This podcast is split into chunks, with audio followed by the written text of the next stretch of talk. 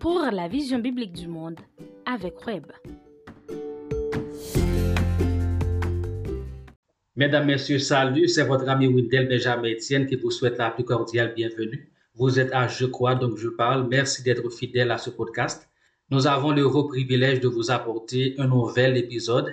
C'est un épisode tout à fait particulier car nous recevons sur notre plateau dans les bureaux d'un ami très cher à nous, le révérend docteur Patrick Gay. C'est un plaisir de pouvoir l'accueillir. C'est notre premier invité à ce podcast. Nous espérons avec lui, nous allons pouvoir faire des échanges assez intéressants qui vont vous permettre de mieux cerner le mouvement de Dieu dans le monde. Merci d'être à l'écoute. Merci d'être avec nous. Bienvenue. Bonsoir, docteur Patrick Gay. Merci de nous accorder cette interview. Merci de votre disponibilité. Merci de nous accueillir dans votre bureau. Comment allez-vous? Bonsoir, Pasteur Wendell. Bonsoir, amis et fidèles auditeurs de ce podcast. Bonsoir à tous. bonsoir à tous. Encore une fois, merci de vous mettre disponible pour euh, répondre à nos questions pour cet échange. Euh, vous êtes professeur de théologie vous enseignez au séminaire de théologie du Nazaréen d'Haïti. Vous enseignez également à STEP, séminaire de théologie évangélique de Port-au-Prince. Et vous êtes également professeur à Wesley Seminary. C'est un séminaire appartenant à l'Université Wesleyenne d'Indiana. Euh, tout d'abord, Pasteur Patrick Gay, révérend Gay, vous avez été d'abord professeur en Haïti Maintenant, vous enseignez au niveau des deux systèmes éducatifs. La première question, c'est comment euh, pourriez-vous décrire votre transition d'Haïti aux États-Unis? Comment ça s'est passé? Euh, la transition de la République d'Haïti aux États-Unis n'a pas été difficile parce que ma femme vivait déjà aux États-Unis et elle a eu déjà une maison et moi, quand je suis rentré, je me débrouillerai à trouver du travail, à approfondir la langue de Shakespeare, l'anglais, et également à connaître le milieu, voir comment les gens évoluent, euh, le système culturel, la culture qui change, et ensuite euh, aller à l'école. Il y a deux systèmes éducatifs différents et le système haïtien et le système américain. Et le système américain est beaucoup plus ouvert que le système haïtien qui est beaucoup plus refermé, un système anglais et un système français. Il y a deux façons de penser, deux visions du monde et deux traits culturels. Et, et il y a également l'expression qui est beaucoup plus directe aux États-Unis qu'en Haïti. Et c'est tout à fait différent. Mais cependant, à cause de ma relation avec des gens qui vivaient aux États-Unis avant et ma résidence est définitive aux États-Unis, j'avais l'habitude de voyager de me converser avec des pasteurs, d'autres amis, la transition n'a pas été trop difficile. Dieu merci, ma femme m'a donné beaucoup de support et l'église wesleyenne à, laquelle j'appartiens m'a donné du support également. c'est très intéressant parce que euh, vous êtes aux États-Unis, mais vous continuez à, enseigner euh, dans des séminaires les plus réputés euh, d'Haïti. Je trouve ça extrêmement intéressant parce qu'il y a beaucoup de gens, une fois qu'ils laissent Haïti, qui n'entretiennent aucun lien avec euh, leur pays d'origine. Donc, pour vous, c'est votre manière à vous de pouvoir contribuer euh, au développement, notamment dans le domaine de la théologie d'Haïti. Ah oui, normalement, Haïti, c'est la mère patrie. Haïti m'a formé et j'ai eu ma licence en théologie de la République d'Haïti, mes études scolaires en Haïti. Et quand je suis rentré aux États-Unis, j'étais encore président national de la jeunesse Wesleyan d'Haïti. Il y, avait un va-et-vient. Également, j'ai été professeur euh, d'histoire de l'éducation, professeur de français et à l'école normale de Frères, une institution méthodiste. Et quand je suis rentré aux États-Unis, je continuais mes études. Euh, je n'ai pas oublié Haïti. C'est la mère patrie et c'est ma façon à moi de contribuer au développement de ce pays. Et il y avait un missionnaire, ou encore, il y a un missionnaire américain qui répond au nom de Dave, et c'est lui qui m'a invité à enseigner le cours de missiologie au séminaire de théologie évangélique de Port-au-Prince. Et ensuite, il y avait le docteur Ricardo, Ricardo qui m'a invité à avoir une relation, à renouer la relation avec le séminaire théologique nazaréen d'Haïti. Et depuis lors, j'ai été en contact avec le directeur du séminaire théologique et théologique nazaréen d'Haïti et le doyen académique du STEP, séminaire de théologie évangélique de Port-au-Prince.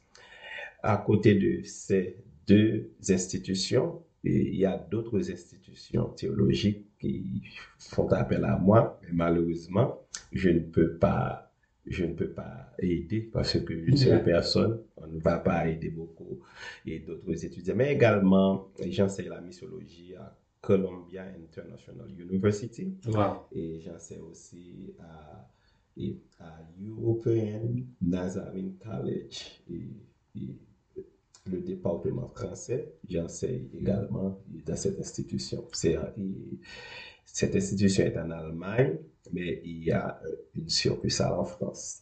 Wow, mhm. c'est extraordinaire. Donc, vous enseignez au niveau de plusieurs institutions universitaires de dénominations différentes. STEP, c'est un séminaire réputé en Haïti à tendance, je dirais, calviniste.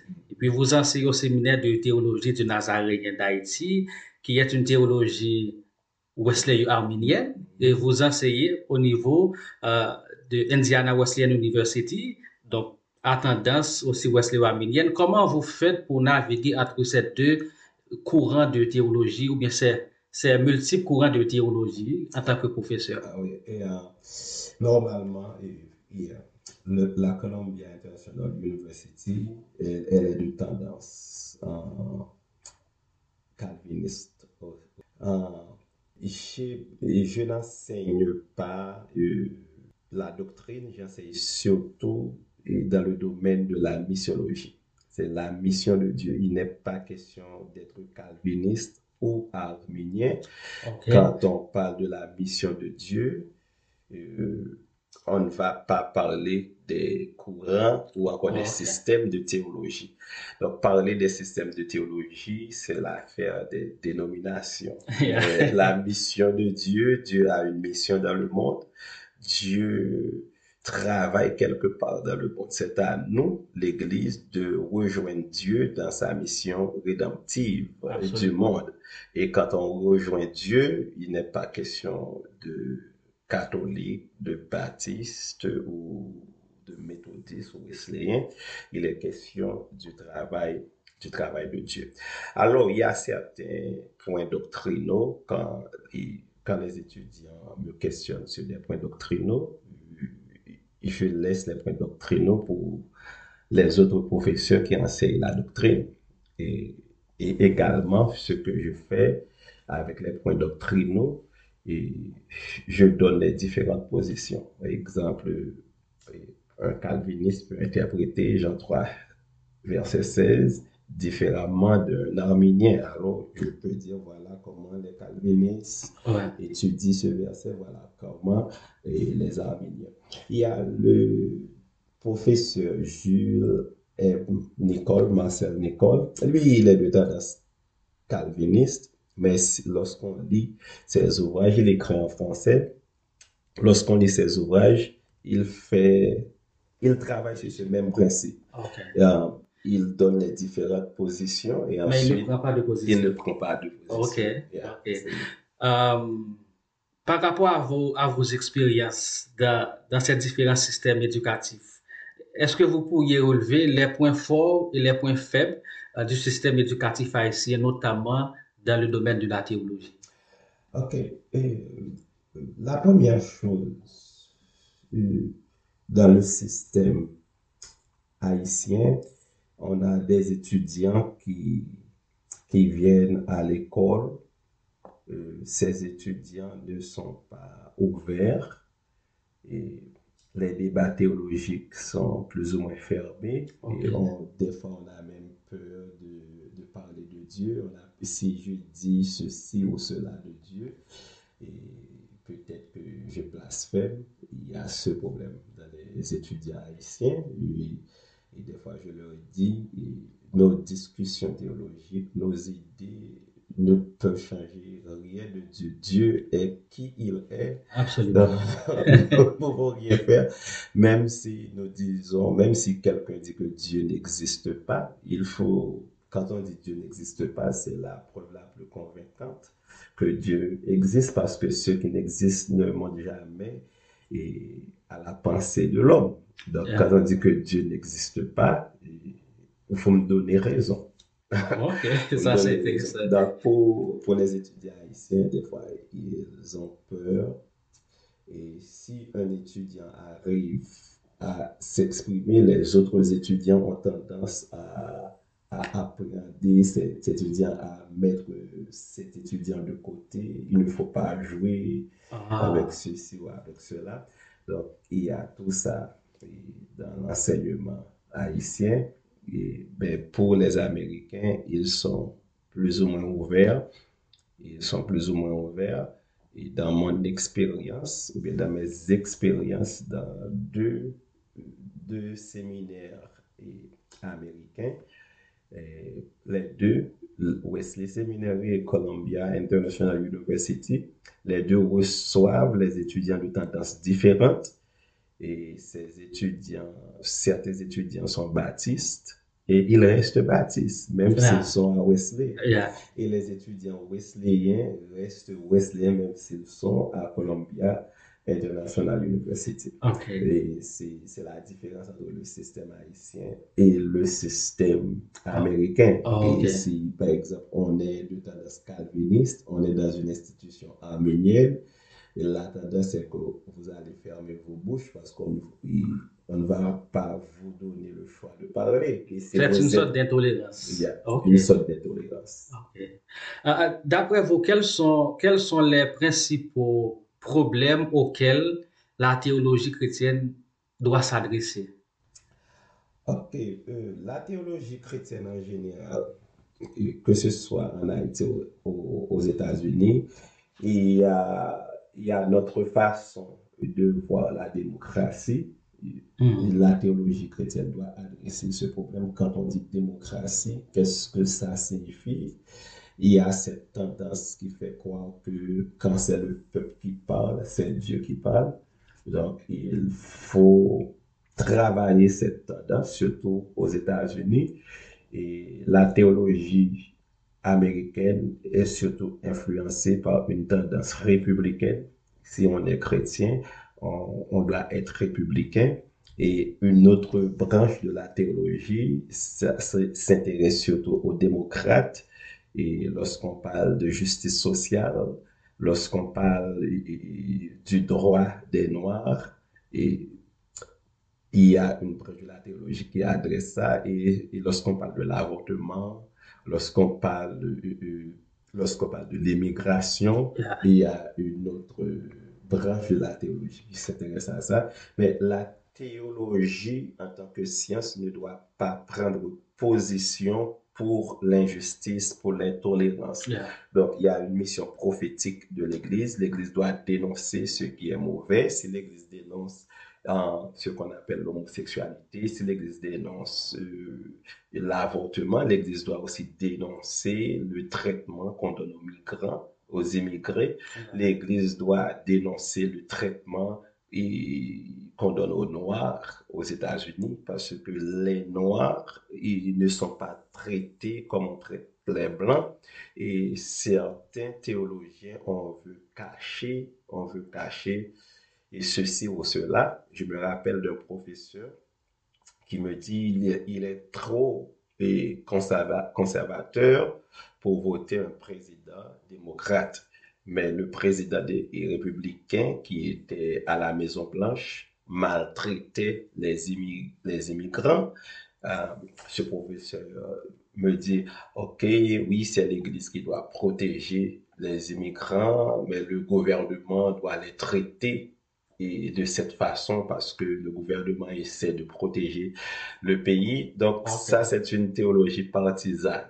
Donc l'Église n'a pas les moyens pour protéger les immigrants parce que le gouvernement, il passe des lois pour dire si vous gardez un immigrant chez vous, voilà ce qui va arriver. Si vous dites que c'est l'Église qui doit les protéger, mais comment l'Église va faire? Oui, quels sont les mécanismes Les mécanismes, ça, c'est la théologie en général. Mais en Haïti, on, doit adresser le problème culturel, le problème du syncrétisme, le problème du vaudou, le problème de l'inégalité sociale, le problème euh, de la nourriture. Il y a un tas de problèmes que la théologie doit adresser. Par exemple, certains Haïtiens sont chrétiens en même temps qu'ils sont des vaudouisants.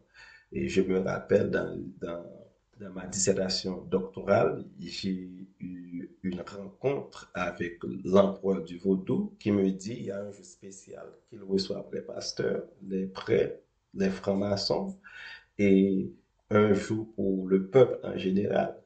il y a ce problème que la théologie doit adresser. Il y a le problème de leadership en Haïti que la théologie doit adresser et, parce que le leadership haïtien est faible. Je me demande est-ce qu'on peut définir le leadership en Haïti? Et également, les séminaires de théologie ne tiennent pas compte des problèmes des églises pour, euh, pour euh, former les pasteurs pour faire face à ce problème. Ah, et, par exemple, le pasteur, il, il vient du séminaire, il a un diplôme de théologie, c'est vrai, mais arrivé à l'église, ce qu'il fait face n'a pas été adressé au séminaire. Ah. Je pense que cette situation est de même aux États-Unis, mais il y a un effort. Il y a un effort. Les églises et demande au séminaire des fois d'enseigner les pasteurs, par exemple, sur l'adoration et louange.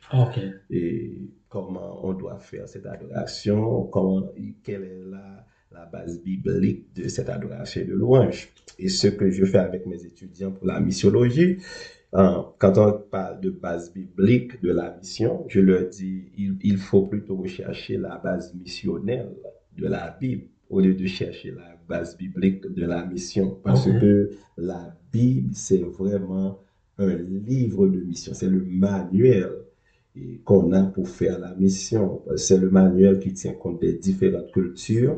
Lorsque les Juifs ont parlé de Dieu comme un Dieu tribal et Dieu a démontré qu'il n'est pas un Dieu tribal, mais le Dieu de toutes les nations.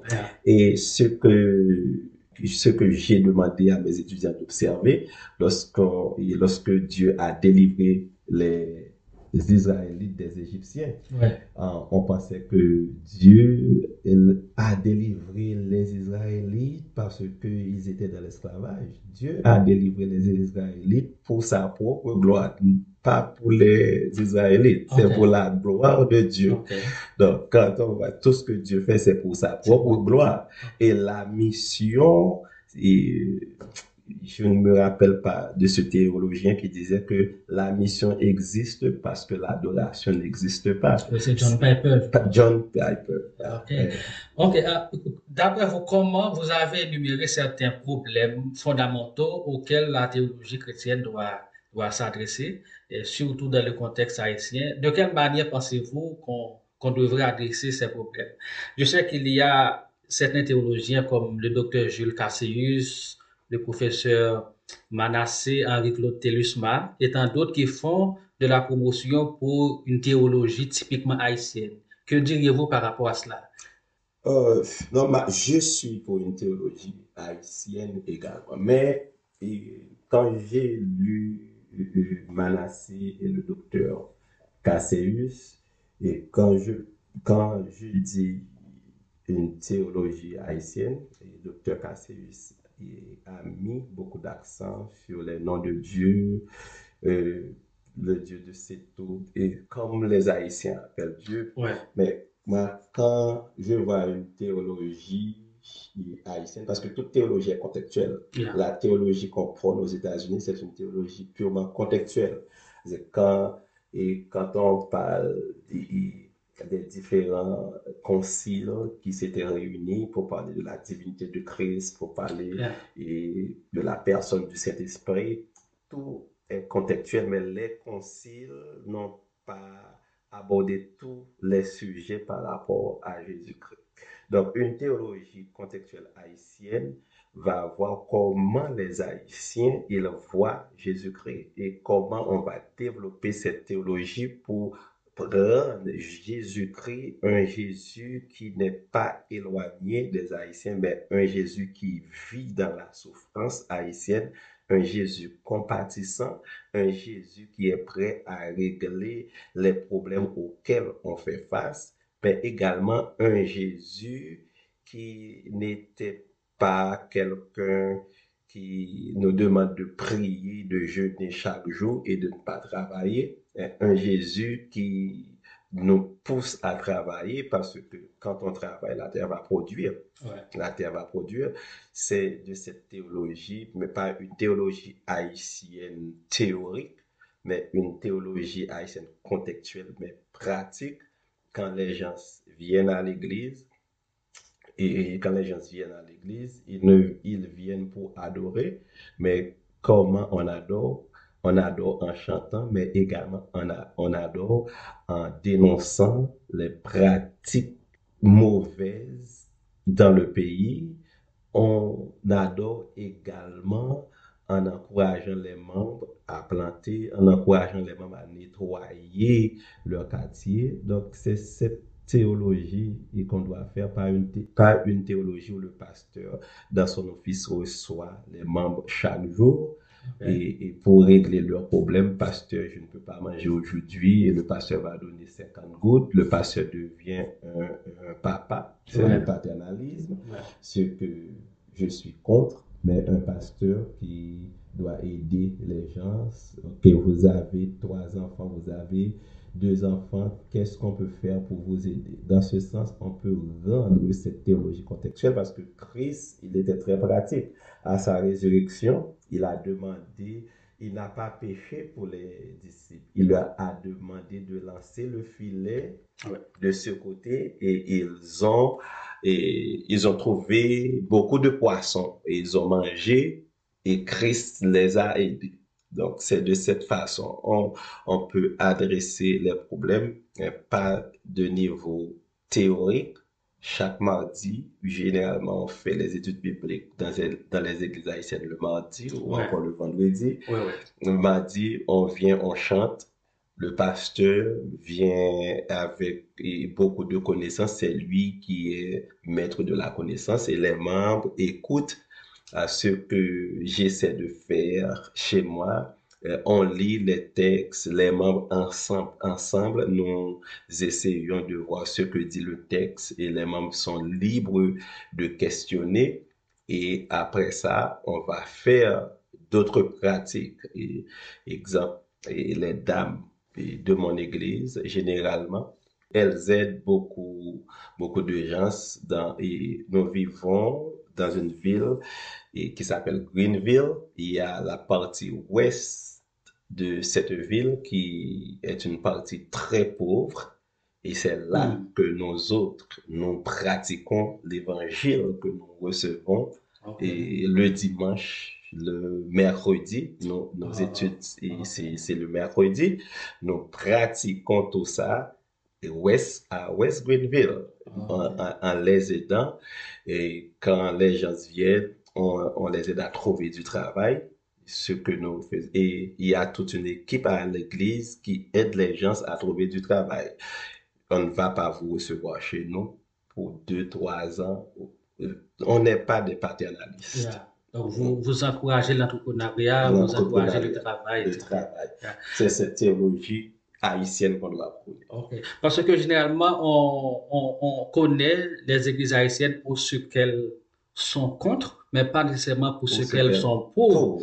Euh, je trouve ça extrêmement intéressant euh, d'avoir une théologie adaptée à notre contexte et surtout qui prend en compte le fait que nous sommes un peuple euh, pauvre, entre guillemets, le plus pauvre de, de l'hémisphère.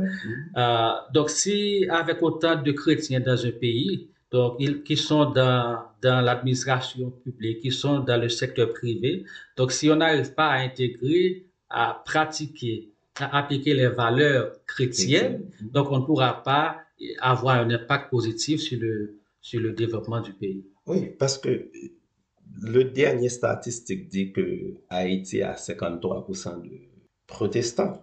C'est énorme. Et, on ne sent pas vraiment l'impact. On ne sent pas l'impact. Et les protestants, si je crois ce que dit, disent les gens, le premier ministre haïtien est un un adventiste du septième jour, c'est un protestant. Le ministre de la Justice qui a été révoqué, c'était un protestant baptiste. Il y a d'autres protestants dans le gouvernement et on ne sent pas l'impact parce que cette théologie qu'on prône, c'est une théologie théorique dans la, qui est dans la tête des gens, mais dans la pratique, on n'a pas cette on n'a pas cette théologie. Il y a certains proverbes haïtiens qui détruisent l'homme haïtien. Plutôt, nous l'aide, nous là. on peut être laid, mais on est là. Donc, ces proverbes-là nous, nous détruisent. Et je ne sais pas moi qui vais arranger le pays. OK, tout le monde peut voler. C'est comme disait un des anciens présidents haïtiens. Il faut plumer la foule, mais attention qu'elle ne crie. voilà.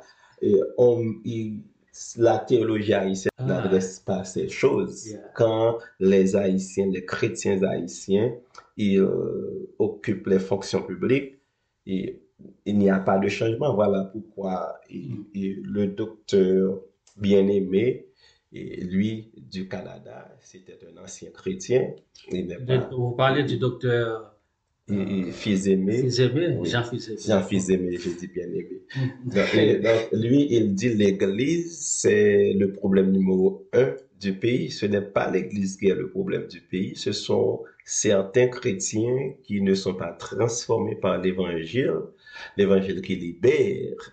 Et puisque l'homme haïtien n'est pas encore libéré, même s'il est à la tête du pouvoir, il ne va rien faire. Si je comprends bien, l'église, c'est pas l'église qui est à l'origine euh, du problème haïtien. Euh, ou en d'autres termes, je pourrais dire, c'est pas la vision biblique ou chrétienne du monde qui est responsable, mais plutôt peut-être un problème de leadership, l'homme haïtien. Mm-hmm. Et je pense aussi l'un des problèmes majeurs, c'est que c'est ce que le docteur Richard Ramsey appelle dans son livre Intégrité intellectuelle, schizophrénie intellectuelle. Mm-hmm. C'est-à-dire, on, essaie de, de faire une, une, différence entre la vie sacrée et la vie séculière. Donc, quand on est à l'église, de professionnel chrétien, quand il est à l'église, c'est une personne, et quand il est dans son domaine, c'est une autre personne. Donc, on n'arrive pas à développer une vision euh, chrétienne du monde relative, par exemple, à la politique, relative par rapport à des questions de société, à la culture, etc., qui fait que cela est reflété dans les choix politiques que nous faisons, les votes que nous faisons. Nous n'arrivons pas à nous positionner en fonction de notre vision chrétienne du monde. Oui, et, ceci est clair et visible aussi aux États-Unis, parce que en Occident, et on fait une différence. Si on est dans la science, on est dans la science. Si hmm. on est à l'église, on est à l'église. Donc, il y a un fossé entre la science et l'église. Il n'y a pas de troisième voie. Il n'y a pas de troisième voie. Et je dirais que la vision du monde, c'est la troisième fois. Il n'est pas question de, quand on est dans la science, on est dans la science. Quand on est à l'église, on est à l'église. Quand on est dans la science, on est aussi à l'église parce que la science, c'est la révélation de Dieu à l'homme. Quand on est à l'église, c'est encore de la théologie. Donc, euh, donc cette question de dire, OK, quand je suis dans la politique, c'est la politique, ce n'est pas l'église. C'est courant aux États-Unis également, peut-être en France. Et bon, mais particulièrement en France, les gens ne, ne vont plus à l'église. C'est un pays qui devient très séculier maintenant. Mais et ce qu'on constate, les, aux États-Unis, on, on, peut être chrétien dimanche matin et samedi soir, on était dans le club, on danse, hmm. on boit de l'alcool. Les, les gens et, disent des mots ronflants et à dimanche à l'église, on est très consacré. La dynamique C'est cette façon. Et pour Haïti en particulier, et, cette, et, la différence, c'est que aux États-Unis, le pasteur peut être dans le club aussi. Le pasteur peut hmm. être dans le club. Aux États-Unis, c'est le pasteur. En Haïti, c'est le pasteur qui est le saint. Dans ce cas, on hmm. peut faire tout, son, tout ce qu'on veut faire. Quand, quand on voit le pasteur, on devient saint. OK, OK. Donc, ce n'est pas une crainte de Dieu, mais c'est la crainte, du pasteur. Ça, ça c'est pour Haïti. Mais et pour les États-Unis, c'est pas la crainte de Dieu, c'est pas la crainte du pasteur, c'est cette démocratie. Je peux faire ce que je veux. Et aux États-Unis, ce que j'ai pu remarquer, et c'est on exhorte une personne à, de, à ne pas avoir ce comportement, la personne va vous dire que il ne faut pas juger, c'est Dieu seul. Oh, et, le juge ne me juge pas. Donc, on a peur de juger l'autre. C'est cette façon. La dernière fois, j'ai prêché ça à l'église. Je dis, oui, qu'on peut juger l'autre, mais on ne peut pas juger l'autre par rapport à soi. Oui, par rapport à, son standard moral, etc. À son standard moral, mais on peut juger l'autre selon ce que la Bible dit. La Bible nous dit de nous juger nous-mêmes. La Bible nous dit de, de nous exhorter les uns les autres. Si je vous exhorte à ne pas faire quelque chose, je ne vous juge pas. Je ne vous exhorte pas en fonction de mes standards, de mes critères. Je vous dis ce que la parole de Dieu dit. Donc, euh, vous ne pensez pas que ça, c'est une, c'est une des conséquences de la pensée postmoderne? Oui, c'est la postmodernité, parce que on peut faire ce qu'on veut, chacun a sa propre morale, et la Bible n'est pas un livre de référence, et les pasteurs également, euh, ne prêche pas la parole de Dieu. Ça, c'est un autre problème aux États-Unis. On prêche plutôt la psychologie, on mhm. prêche et, comment on peut aider les gens à se sentir. On, est plus dans la motivation. Dans la motivation, à se sentir heureux. Et si vous faites ceci, vous, vous, allez vous sentir heureux. Donc, donc les gens n'ont pas de relation avec ah. Dieu pourtant. Et beaucoup de gens aiment aller à l'église parce que le pasteur va les motiver, va les motiver et ensuite, par cette motivation, certains pasteurs, entre guillemets, deviennent très riches deviennent très riches parce que les gens contribuent beaucoup, parce que ce pasteur-là les motive. Si vous faites ceci, c'est la pensée positive. Ah. C'est ah. Pourtant, en Haïti, c'est un autre cas de figure. Si, si aux États-Unis, par exemple, on prêche beaucoup plus l'amour de Dieu, la bonté de Dieu, et puis on néglige l'aspect justice, mm-hmm. donc un Dieu qui, euh, qui aborde le péché, etc., en Haïti, on a, c'est un peu différent. On, prêche surtout la justice de Dieu, un Dieu qui est là pour nous juger et nos actions, nos choix, mais on sent qu'on ne met pas suffisamment d'accent sur la bonté et la, l'amour de Dieu. Oui, parce que c'est un, c'est un problème culturel parce qu'en Haïti, on a peur euh, du prêtre vaudou. Euh, on a peur, euh, mm. voilà ce qui va arriver si on ne on n'honore pas ses obligations en faveur du Dieu, mm-hmm. du Panthéon vaudou. Il y a des dieux comme, des, des déesses et des dieux comme Erzuli, comme Tijan, une pléiade de dieux. Le Panthéon mm-hmm. vaudou escaïtien a une pléiade de dieux? Ces dieux-là sont méchants, ces, ces dieux-là sont très exigeants Alors, si vous devez offrir un sacrifice et vous n'avez pas offert le sacrifice dans les standards d'un de, de ces dieux, des malheurs peuvent arriver et beaucoup de nos pasteurs reproduisent le même schéma. Le même schéma, donc la même culture. Donc quand on vient à l'église, on a peur de Dieu, on ne cherche pas à avoir une relation. Donc le pasteur, le pasteur se situe comme étant le médiateur. Le médiateur entre le fidèle et, Dieu. Ok. Donc, comme, comme, là, les, les, les, les, partisans du vaudou, bon, les adeptes n'ont pas accès direct au, grand maître, mhm. donc ils sont obligés de passer par, par un prêtre, par, par des dieux, je ne sais pas. Et puis, on reproduit le même schéma à l'église, parce que pour satisfaire les dieux, donc il faut prier plus, il faut donner beaucoup plus de dîmes, etc. Et pratiquement, c'est le même cas de figure. Le même cas de figure. Et on n'enseigne pas aux gens. Et, et dans l'un dans de mes messages à l'église, j'ai dit ça aux gens. Je ne donne pas à l'église pour être béni. Je donne parce que je suis déjà béni. Et ça fait toute la différence. C'est ma bénédiction qui me pousse à donner je ne donne pas pour avoir quelque chose en retour. Ce que Dieu me Ni pour satisfaire la colère de Dieu. Ni pour satisfaire la colère de Dieu. Si je ne donne pas, je ne deviens pas pauvre. Mais le principe, c'est que quand je donne, je gagne beaucoup plus. Il faut ressembler davantage, davantage à, Jésus. Parce que pour donner, il faut avoir quelque chose. On ne peut pas donner sans avoir quelque chose. Parce que je veux donner, Dieu va me bénir beaucoup plus pour donner, pour continuer à donner. Mais je ne donne pas pour être béni.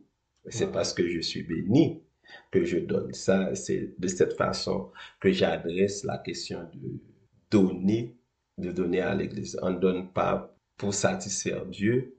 On donne parce que nous avons une relation avec, une relation avec Dieu. Par, par exemple, mes filles, mes filles, et elles savent que nous aimons à recevoir les gens chez nous. Elles mm. savent que nous aimons à partager. Et ce que mes filles reproduisent, elles reproduisent le partage. Elles aiment donner. Pas parce que et elles veulent que nous leur donnons beaucoup plus, mais parce que ça devient par, par et ça fait partie de leur DNA. Et quand elles donnent, elles sont tellement contentes et elles font des projets. Voilà ce que nous, nous allons faire. Mais quand mes filles planifient ces projets, je suis impliqué dans ces projets. Alors je vais débousser pour ces projets. ne, elles ne me demandent pas de l'argent, mais je suis impliqué dans leur projet. Dans ce cas, je vais débousser. Il, je compare Dieu de cette même manière. Voilà ce que je veux faire et Dieu va m'aider à accomplir cette tâche. Donc, je suis déjà béni parce que Dieu me donne de quoi manger, de quoi vivre, une maison, des filles. Donc, je suis déjà béni. Et dans cette bénédiction, je partage ma bénédiction avec les autres et Dieu est impliqué dans ma bénédiction. Si j'ai besoin beaucoup plus d'argent pour faire ce projet, Dieu va débourser.